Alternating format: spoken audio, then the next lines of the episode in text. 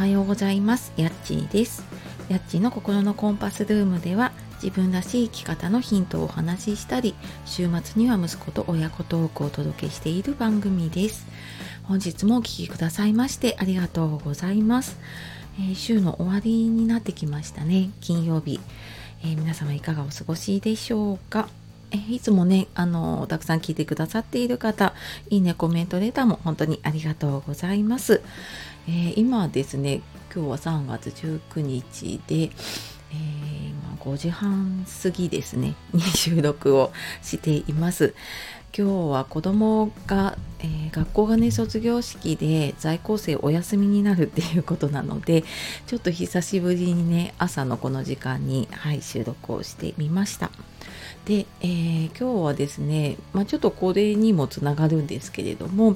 休みの日の音声収録はこれで解決っていうお話をしていきたいと思います。えー、音声配信ね始めていくとあの春休みまあ、その子供の休みだったりとかあとは連休だったりとかねお休みの日家族がいる時の収録どうしようって悩むことがありませんか？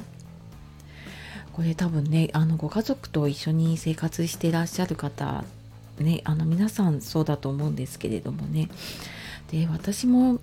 まあ、ラジオトークから始めて1年ちょっと音声収録やってて結構やっぱり時々これには浸かることがあっていろいろ試行錯誤をしてきました。でなんか自分の中であなんかこうすれば解決できるなって思ったのがあってでそれは自分でパターンを作っておくっていうことをなんか決めてからなんかここで迷わなくなってきましたじゃあなんか具体的にねあのどうしたらいいかっていうと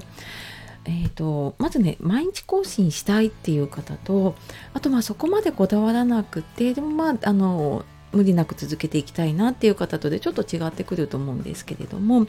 まずこう毎日更新したいっていう、まあ、私も最初そうだったのでねで、まあ、そんなあなたに ですねえっ、ー、とまあ3つぐらいかなパターンがあります。まず1つ目は事前収録をするっていうことでうんと例えばいくつか配信するものを下書きにストックをしておくでもうこれその最初にね例えば日付とか、えーと、こんなことがありましたっていう近況とかも入れないでいつでも流せるようなものをいくつか入れておくとあ今日なんか撮れないなっていう時に流すことができますよね。っていうのとあとはあの前日の夜だったりとか、まあ、当日の朝、まあ、今日私もね子供が起きてくる前にとかっていうのでちょっと時間をずらして、えー、家族が、まあ、寝てる間に撮るっていうのも一つですね、まあ、そんな感じで事前収録をしたりあとは隙間時間に収録をする。で、まあ、休みの日であってもまあ、ずっとね一日中家で家族といると なかなか難しいんですけれどもね。ちょっと一人で買い物に出るとかちょっと近所まで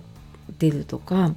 あとは、まあ、少し車の中に行けるかなっていう時は車の中で撮ってみたりとかあとは本当になんかその出かけた先でちょっと一人になる時があったら、まあ、そこの一人時間に撮ったりとかもできますよね。でただなんかこれやってみて思ったのがあ今だと思って撮るのでもう本当に思い浮かんだことで 喋るので内容にはこだわれないなっていうのはありますね。まあ、そんな隙間時間に収録をしたりあとはあの3つ目家族を巻き込むでこれは、まあ、うちの場合は親子ラジオでね親子トーク息子の K 君とやってるんですがこれも休みの日に一人でちょっとれないなってなかなか取る時間ができないなと思ってやり始めたのがうちはきっかけでした。なのでそんな風にま家族を巻き込むきっかけにしてみるっていうのもね一つかなって思います。であとこう無理なく続けたいなっていう方は、えー、こうもう今日はね配信を休むって決めちゃうのも一つですね。であのだから取れたら取ろうとかって思ってるとやっぱりずっとそこが気になっちゃったりとかするのでもうなんか今日は休むぞって決めてしまってでそうするとこう違うことに時間が使えたり、まあ、例えば、うんと、同じね音声配信に時間を使うんだけれども、まあ、例えば他の人の配信を聞いてみたりあと、まあ、自分の配信を聞き直してみたりとか、まあ、そのラジオにねあの時間をまあ、他の使い方をするっていうこともねできるのでもうなんか休むって決めちゃうのも一つかなって思います。で、まあ、最後にねあのまとめなんですけれどもなんか音声配信に使える時間ってやっぱり人それぞれだと思います。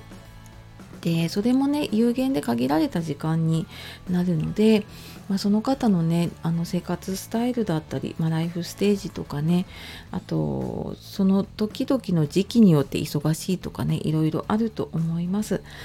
であのただねあのもうこれ皆さんに共通している、まあ、私もそうですけれどもねやっぱりあの自分が何を大事にするかっていうことで、まあ、今をね大事にするっていうところにフォーカスをしていくとこの音声配信に休みの日どうしようっていうのも自分の中でパターンを見つけられてでなんか自分の生活の中でね無理なく続けていけるようになるのかなっていうふうに思いますので、まあ、今ね自分がどうしたいかっていう、まあ、そんな気持ちもちょっとね大切にしていけるといいのかなっていうふうに思います。はいというわけで、えー、今日は休みの日の音声配信はこれで解決っていうことでお話をしてきました、えー、最後までお聴きくださいましてありがとうございました。